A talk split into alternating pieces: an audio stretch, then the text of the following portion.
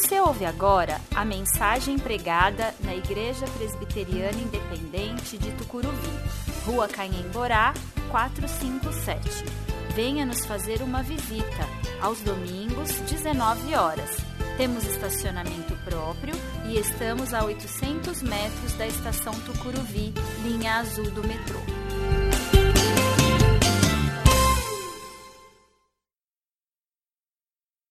Colossenses capítulo 2, versículos de 11 a 15 diz: Em Cristo vocês foram circuncidados, mas não por uma operação física e sim espiritual, na qual foi removido o domínio de sua natureza humana. No batismo vocês foram sepultados com Cristo e com ele foram ressuscitados para nova vida por meio da fé no grande poder de Deus, que ressuscitou Cristo dos mortos. Vocês estavam mortos por causa de seus pecados e da incircuncisão de sua natureza humana. Então Deus lhes deu vida com Cristo, pois perdoou todos os nossos pecados. Ele cancelou o registro de acusações contra nós, removendo-o e pregando-o na cruz.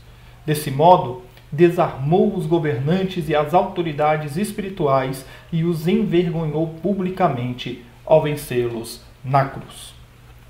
Cerca de 7, 8 anos atrás, eu conheci uma pessoa que tinha um quadro depressivo muito profundo. Tratava a depressão com psicólogo e psiquiatra há mais de 10 anos e ela só iniciou o tratamento quando deixou de frequentar uma determinada igreja que condenava e desestimulava qualquer busca por tratamento psicológico ou psiquiátrico. Quando ela saiu dessa comunidade, ficou vagando de igreja em igreja até se estabelecer na que eu, na que eu estava pastoreando à época. O seu semblante sempre abatido, sua forma de encarar as coisas sempre com alarde, como se tudo conspirasse para dar errado, me chamou a atenção e também a atenção da igreja. Um dia ela testemunhou para todos o seu tratamento e o histórico que a levou ao quadro depressivo. Carregava consigo uma culpa gigantesca por decisões equivocadas do passado, principalmente em relação à filha, que naquela altura já havia perdoado, e nós sabíamos disso pela forma como essa filha cuidava, amparava a mãe em tudo. A cruz é o símbolo maior da vida cristã e ela deve nos representar, influenciar e nos moldar. É nesse sentido que olhamos para a cruz com o intuito de adquirirmos a forma da cruz e a essência da cruz. Nós temos um desafio hoje, o de ressignificarmos as nossas vidas e para ressignificar as nossas vidas, olhar para a cruz. E é assim que nós vamos olhar hoje né, de, é, para esse novo significado em nossas vidas, né, como os efeitos da cruz é, transformam a nossa vida. Nós vamos olhar para o contexto de Colossenses, um texto bastante conhecido dos irmãos da IPI de Tucuruvi, por conta da série Cristo e Nada Mais, e nós vamos ver como nossas vidas mudam e continuarão a mudar por conta da cruz.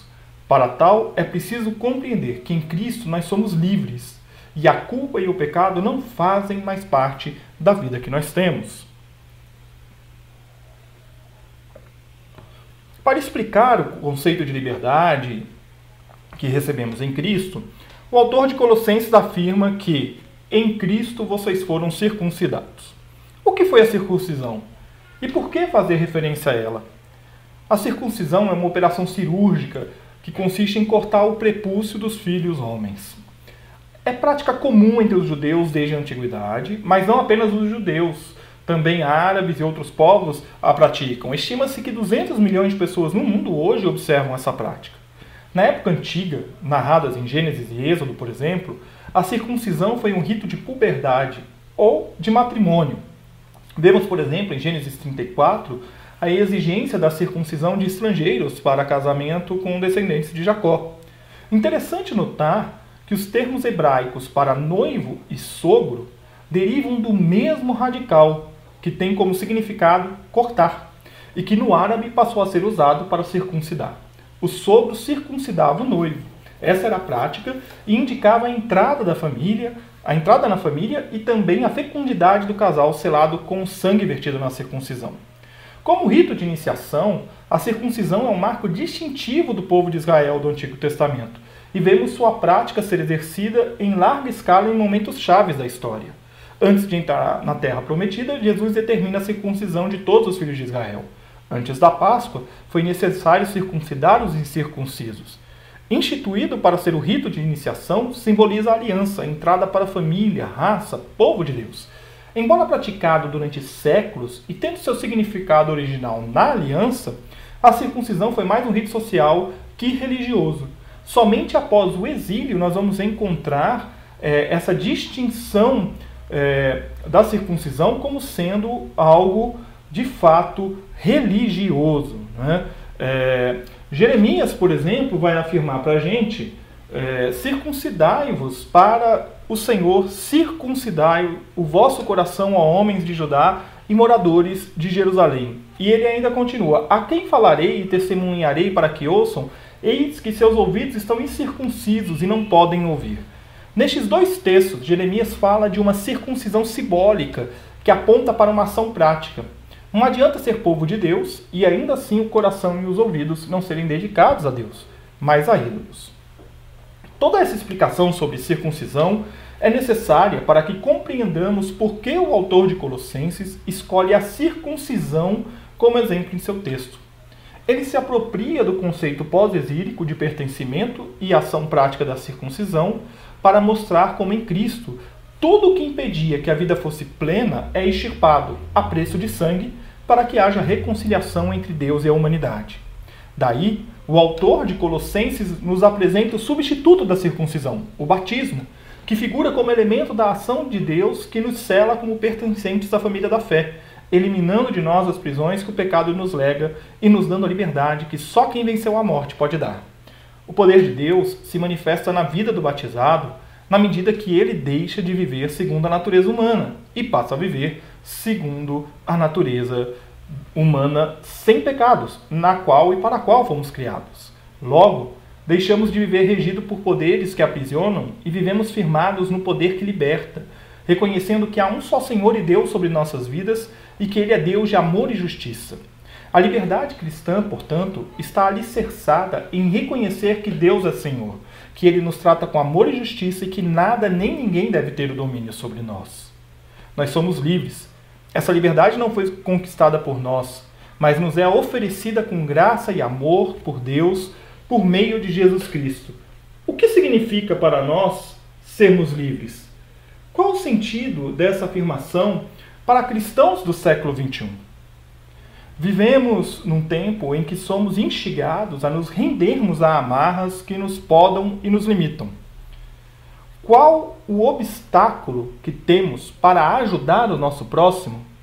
Por que é tão difícil confiarmos uns nos outros a ponto de juntarmos tudo o que temos e repartirmos conforme a necessidade de cada um, conforme Atos dos Apóstolos nos ensina? Por que é tão difícil deixar de querer possuir para repartir? Por que é tão difícil que a solidariedade seja a marca do cristão e não o moralismo? Porque substituímos o amor pelo poder.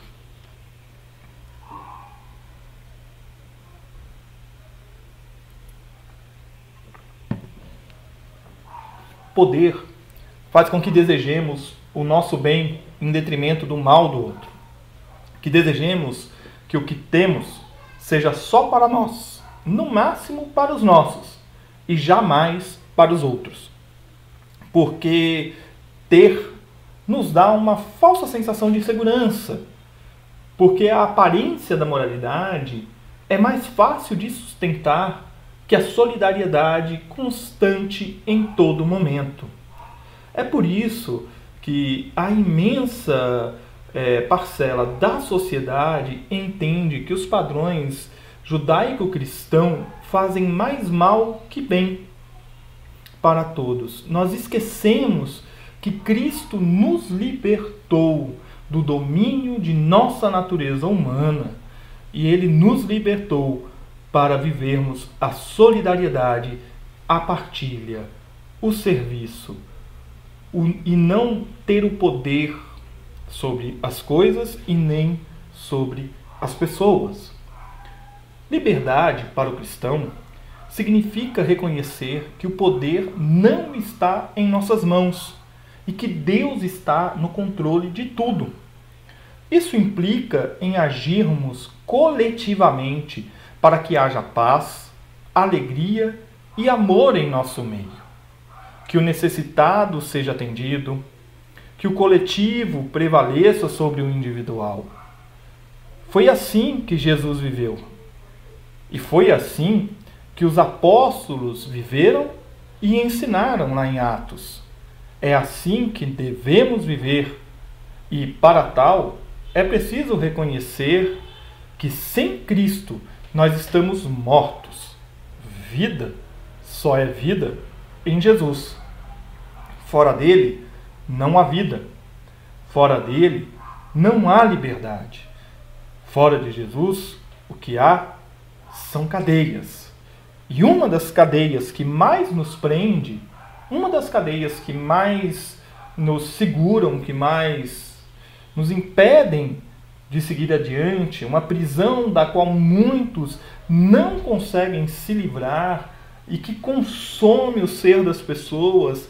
E eu já falei dela hoje no início da mensagem, é, porque essa cadeia ela consome o ser humano e para o cristão é praticamente é, é, particularmente complicado lidar com essa prisão, que é a prisão da culpa. Muitos carregam consigo a culpa por males cometidos no passado e no presente. E essa culpa os atormentam, os fazem se dissolver em remorso, em arrependimento. E mesmo que o arrependimento seja uma atitude de constante revisar e evitar os erros do passado, ainda assim a culpa permanece ali, cravada em suas almas. Se esse é o seu caso, Deus tem uma palavra para você por meio da carta aos Colossenses. Veja o que diz o versículo 13. Colossenses 2, versículo 13, diz assim: Vocês estavam mortos por causa de seus pecados e da incircuncisão de sua natureza humana. Então Deus lhes deu vida com Cristo, pois perdoou todos os nossos pecados. Ele nos garante perdão. Não há por que carregar a culpa. Agora, continua o texto no versículo 14, e eu quero que você receba essa palavra em nome de Jesus. Ele cancelou o registro de acusações contra nós, removendo e pregando na cruz. Eu vou repetir este versículo para você. Ele cancelou o registro de acusações contra nós, removendo e pregando na cruz. Entenda que seus erros, seu pecado e sua culpa já não têm mais domínio sobre você. Eles foram pregados na cruz e acredite-me, diferentemente de Jesus que ressuscitou, a sua culpa o seu pecado, a minha culpa e o meu pecado não ressuscitaram e não ressuscitarão. Glórias a Deus pela liberdade que temos em Jesus. Se a gente estivesse lá na igreja, agora eu ia falar assim: esse versículo é para a gente dar um glória a Deus, gente. É para a gente gritar alto, glória a Deus por isso. Como eu disse, é preciso se arrepender. E isso pressupõe reconhecer o próprio erro, a própria culpa, para que ela seja clara para nós para que possamos, aos olhos da cruz, compreender que nem o erro, nem o pecado, nem a culpa tem poder sobre nós. E eu estou aqui dizendo de erros, pecados e culpas do passado e do presente. Em Cristo temos toda a liberdade para nos arrependermos, repararmos nossos erros e não mais cometê-los. Glórias a Deus por isso. Glórias a Deus por isso. A culpa foi instrumento de dominação e aprisionamento por parte da própria igreja durante anos. E ainda o é em algumas tradições e ramos do cristianismo. A culpa gera medo e insegurança. Faz com que a pessoa busque soluções rápidas e, de preferência, indolores para a sua culpa. Passa-se a confiar mais na ação de um líder espiritual em sua vida que na própria eficácia da cruz de Cristo em pregar na cruz todo o pecado, toda a culpa. Eu quero te dizer, à luz de Colossenses 2, que a dívida já foi paga. E ela foi graciosamente paga. Não há por que viver culpado do que quer que seja. Se ele já nos libertou, nos tirou do império das trevas e nos colocou no reino de amor e graça, não há por que carregar culpa com a gente. Não tem razão. Todo pecado um dia tem seu perdão. E esse dia já aconteceu. Esse dia foi ali, no Calvário, quando ele morreu por nossos pecados. E sabe o que aconteceu naquele dia? Ele deixou naquela cruz o meu pecado e o seu pecado. Ele não ressuscitou. Jesus ressuscitou, mas o nosso pecado, a nossa culpa estão mortos, porque ele venceu a morte para que possamos não mais sermos escravos do pecado. Ainda nos dias de hoje, nós encontramos quem faça da culpa um meio pelo qual se prende e manipula pessoas. Instituições religiosas que se regem pelo poder do medo e da culpa para arrancar dinheiro, para ter volume de pessoas nos seus gols de membros, tendo assim massa política e social de influência. Mas não apenas a igreja faz isso. Na política fazem isso. Na imprensa fazem isso. Manipulam por meio do medo, por meio da culpa. E não pense você que isso é exclusivo de neopentecostais no meio da igreja. Tem muito pentecostal tradicional, presbiteriano, presbiteriano independente, batista, católico ortodoxo, católico romano, agindo assim, manipulando por meio do medo e da culpa. Porque eles se esquecem que o medo e a culpa não cabem àqueles cujo registro de acusação foi cancelado, removido e pregado na cruz.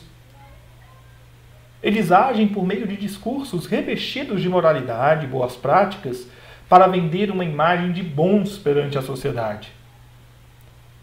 Para vender uma imagem de que são santos perante os seus pares. Mas a sua ânsia de poder e controle fala tão alto que são capazes de atrocidades para garantir e demonstrar poder. Se esquecem que nós não fomos chamados a ter poder nós somos chamados para servir. Nós não fomos chamados a concordar com autoritarismos e termos qualquer outro Messias que não Jesus de Nazaré, o Cristo, o Filho do Deus vivo. Não se deixe manipular. Não se deixe levar pelo discurso da culpa e do medo. Nós vivemos tempos em que o aprendizado sobre a palavra de Deus acontece não apenas na igreja que você frequenta, mas acontece aqui, onde nós estamos agora, na internet. Muitas pessoas buscam conteúdo, muitas pessoas produzem conteúdo, e isso é muito bom, mas muitas pessoas reforçam esse discurso do medo. E quando você perceber que líderes estão tentando manipular, impor e usar o medo como uma forma de é, reger a igreja, a culpa como uma forma de reger a igreja, de impor, de usar as pessoas, lembre que na cruz Jesus desarmou os governantes e as autoridades espirituais e os envergonhou publicamente. Sabe o que isso significa? Que aqueles que fazem uso da culpa e do pecado como meio de dominação devem ser envergonhados pela mensagem da cruz. A cruz retira todos os argumentos e teologias erguidas em torno da culpa todas as normas e procedimentos, toda moral e bons costumes que impõem culpa e pecados às pessoas. Se pela graça somos salvos, nenhuma condenação há para os que estão em Cristo Jesus. Não deixe que a culpa o consuma. Confesse seu pecado a Deus. Peça perdão, mas peça perdão também a quem deves pedir, não apenas a Deus, a pessoa que você magoou. Trilhe o caminho da restauração, não se deixe manipular por discursos idealistas e repletos de regras e poderes, como que querendo nos colocar é, num estado tal que apenas aquela pessoa ou apenas aquele caminho é o único caminho possível a ser trilhado. Não se deixe manipular por isso. Pessoas que se contradizem em si mesmos, que se apresentam como cristãos e no momento seguinte exaltam a exploração e o benefício próprio em detrimento do coletivo. Não permita que outros assumam o lugar de Cristo. Jesus é o caminho, a verdade e a vida. Não o pastor, não os presbíteros, não qualquer outro líder político ou ideologia política. A Igreja Evangélica Brasileira está pagando um preço alto por permitir que governantes e autoridades deste mundo tenham se tornado governantes e autoridades espirituais sobre suas vidas. Em nenhum dos dois, quer neste mundo, quer no mundo espiritual, nós devemos confiar nossas vidas a outra pessoa, ou a outro grupo, ou a outro partido político, ou a qualquer pessoa que seja, que não seja confiar as nossas vidas a Deus. Ele é o Senhor. E isso, é, essa afirmação não há poder capaz de remover. O que nos leva a compreender que todas as nossas relações, em todos os âmbitos, deve ser pautada pelo reino de Deus. Tudo, absolutamente tudo, deve ser pensado no comunitário, não no, no individual. O individualismo mata. Deus nos chamou como povo. Você olha para o Antigo Testamento, ele chama uma pessoa e diz: Você vai se tornar uma grande nação, Abraão. Você não vai se tornar um grande rei, um grande líder, você vai se tornar uma grande nação. E é nesse sentido que nós não podemos mais tolerar qualquer forma de dominação sobre nossas vidas, a não ser a dominação de Deus. E Deus nos provê liberdade, não cadeias. Olhando para Atos e as cartas do Novo Testamento, os primeiros cristãos viviam sob um regime autoritário, viviam sob um império e ainda assim, nós temos declarações revolucionárias, como a de Marta, no, no texto sobre a ressurreição de, de Lázaro, dizendo que Jesus Cristo é o Senhor, o Cristo. E essa afirmação era uma afirmação é, que era uma ofensa para o império. O império proclamava que César era o senhor, e no caso ali, naquela época, Imperator Augusto Tiberius Claudius Nero Kaiser, o César, era o imperador venerável, o Imperator Augusto, ou seja, digno de ser adorado, idolatrado. Diante dele se curvava todo ser humano do império, quer livre, quer escravo. E é nesse contexto que surge, lá na periferia do Império, lá longe de Roma, lá longe de Roma, o filho de um carpinteiro, um homem que diz que é senhor, mas ele não é um senhor dominador como é César, ele é um senhor servidor. E por conta da adoração e reconhecimento de que Jesus Cristo é o Senhor e não César, nós temos o testemunho lá em Hebreus que diz que cristãos foram zombados, açoitados, acorrentados em prisões, apedrejados, cerrados ao meio, mortos à espada, afligidos e maltratados. O sofrimento por Cristo era fruto da fé, mas era também oriunda da perseguição sistemática do governo aos que não reconheciam César como Senhor. Agora, Vamos voltar os nossos olhos para os dias de hoje.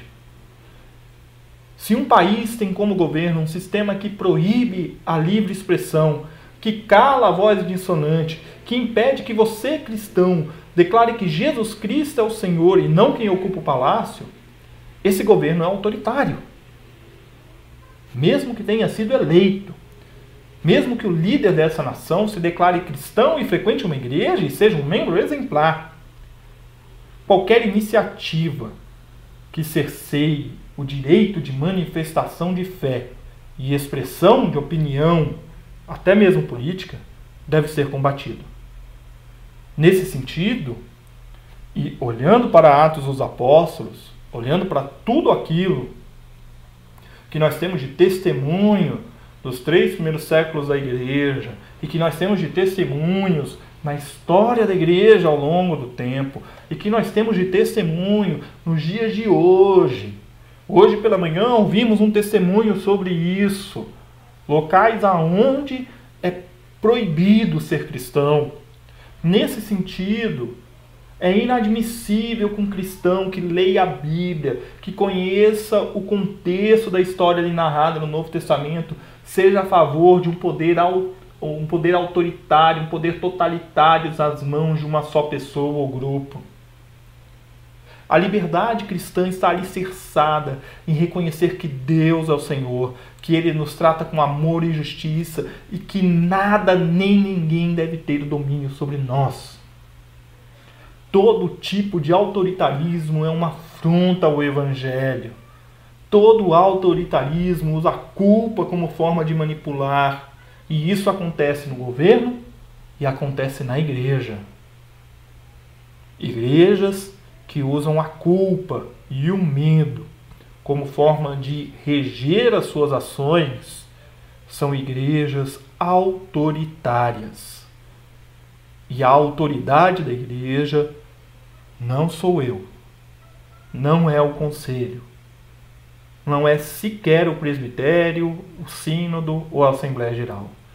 A autoridade da igreja é Jesus Cristo. E eu quero concluir dizendo para você que nós somos livres.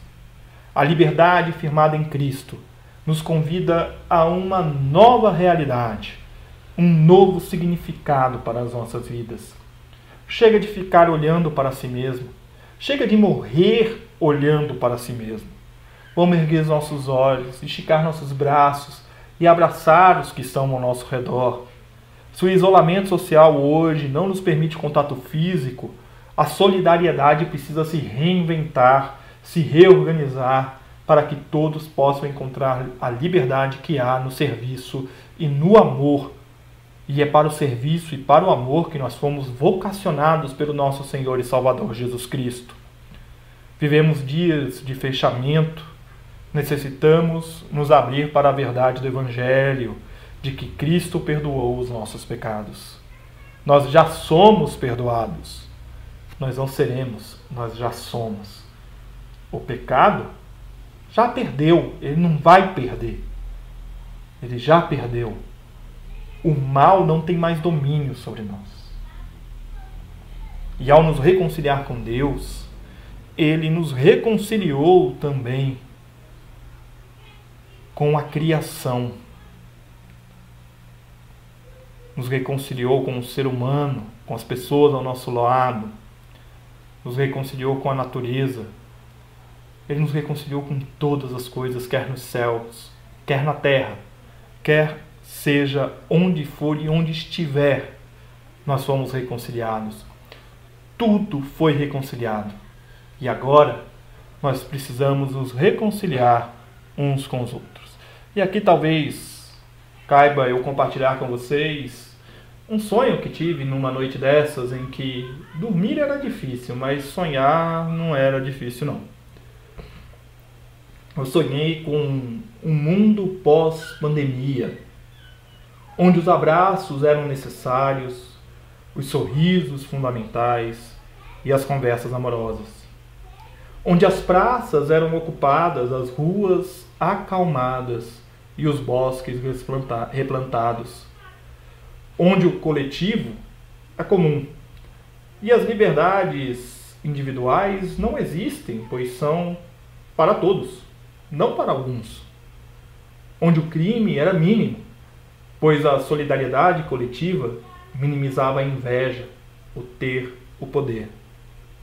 O particular acabou, a propriedade também, pois o coletivo se espalhou, fazendo com que tudo e ao mesmo tempo todos passassem a não ter mais nada e ao mesmo tempo tinham tudo. A terra é a casa, a casa é para todos. É só um sonho? Sim, Mas nada impede que seja real. Porque ao longo da história, nós encontramos o testemunho deste sonho em realidade. Os primeiros discípulos viveram essa realidade. Está lá em Atos 2 e Atos 4. Você pode ler lá. Por fim, essa pandemia que hoje nos limita, nos faz parar e olhar para dentro de nós, que ela seja um motivador para sairmos dela de maneira diferente. Conversava isso no discipulado ontem com a Fabi e com a Karine. Que nós possamos sair dessa pandemia. Que nós possamos entender que a normalidade que existia antes da pandemia é um problema. E que nós precisamos reconstruir nossas relações com base no senso comunitário de vida que o Evangelho nos ensina. A proposta não é uma proposta minha, é a proposta de Cristo para nós. Os governantes e as autoridades espirituais estão desarmados. Eles não têm poder algum diante da cruz, cheia de pecados, mas vazia, porque Cristo ressuscitou. Nós vivemos um período histórico riquíssimo para promovermos mudanças e darmos um novo significado às nossas vidas, caminharmos segundo a cruz. E nesse sentido, nós vamos, ao longo do mês de maio, olhar para nós mesmos, para nossas histórias. Estes somos nós. Será uma série de mensagens que vai falar da transformação na vida daqueles que, dia após dia, estão ganhando a forma da cruz.